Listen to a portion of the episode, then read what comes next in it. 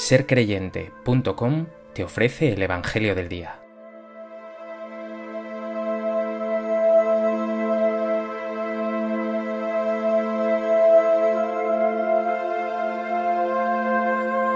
Del Evangelio de Lucas. En aquel tiempo les dijo Jesús una parábola para enseñarles que es necesario orar siempre sin desfallecer. Había un juez en una ciudad que ni temía a Dios ni le importaban los hombres. En aquella ciudad había una viuda que solía ir a decirle, Hazme justicia frente a mi adversario. Por algún tiempo se estuvo negando, pero después se dijo a sí mismo, Aunque ni temo a Dios ni me importan los hombres, como esta viuda me está molestando, le voy a hacer justicia, no sea que siga viniendo a cada momento a importunarme. Y el Señor añadió, Fijaos en lo que dice el juez injusto, pues Dios no hará justicia a sus elegidos que claman ante Él día y noche, o les dará largas. Os digo que les hará justicia sin tardar. Pero cuando venga el Hijo del Hombre, ¿encontrará esta fe en la tierra?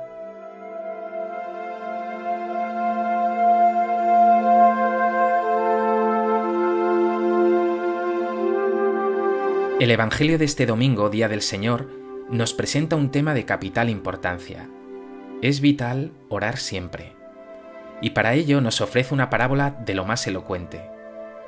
Una pobre viuda ante un juez poderoso, que por su insistencia consigue de éste que le haga justicia. Viendo algo así, ¿cómo crees que Dios dejará de escuchar tu oración?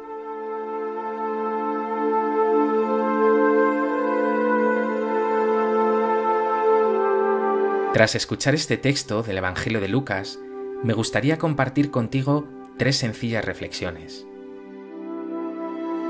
En primer lugar, el tema central del texto es la importancia de la oración.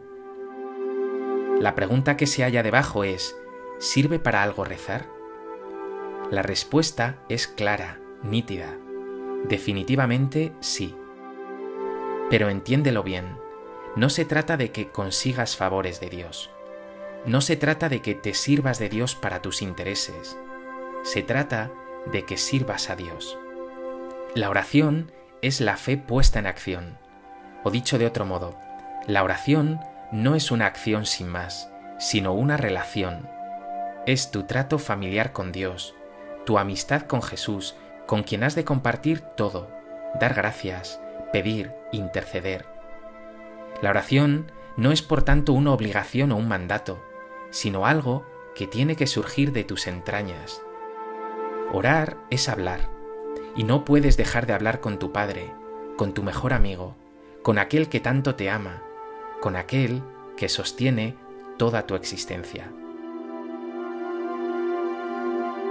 En segundo lugar, quiero centrarme en la parábola, muy semejante a esa otra que hace días tratábamos, de ese hombre que de noche pide a su amigo algo de comida porque ha tenido un imprevisto con un visitante y no tiene nada que ofrecerle.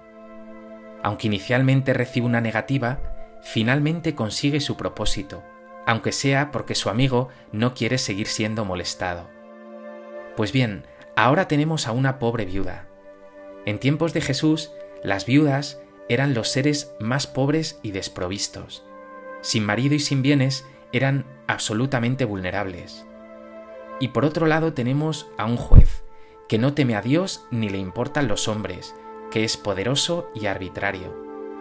Sin embargo, frente a todo pronóstico, este juez sin vergüenza acaba haciéndole justicia a la viuda únicamente para que le deje de insistir.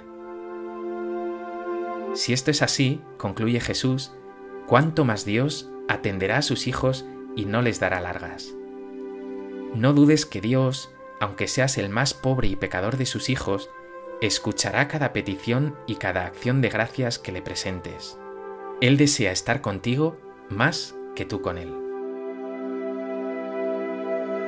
En tercer lugar, quiero insistir en esta precisión de Jesús. No solo es necesario orar, sino que hay que hacerlo siempre, siempre. La oración no puede ser algo anecdótico en tu vida, que aparece y desaparece sin más. La oración es para el cristiano la fuente de vida. Sin ella, morimos. Pero además nos dice Jesús que hay que orar sin desfallecer. No podemos cansarnos. La oración nos transforma a nosotros y transforma también la realidad. Piensa en ti. ¿Oras a menudo? ¿Oras incluso en el metro, en el bus, en el coche, en tu casa, en silencio y también en medio de cualquier tarea? No dudes en hablar con Dios a cada momento, en tener mil pensamientos para Él. Llena tu boca de palabras como, Señor, ten misericordia de mí.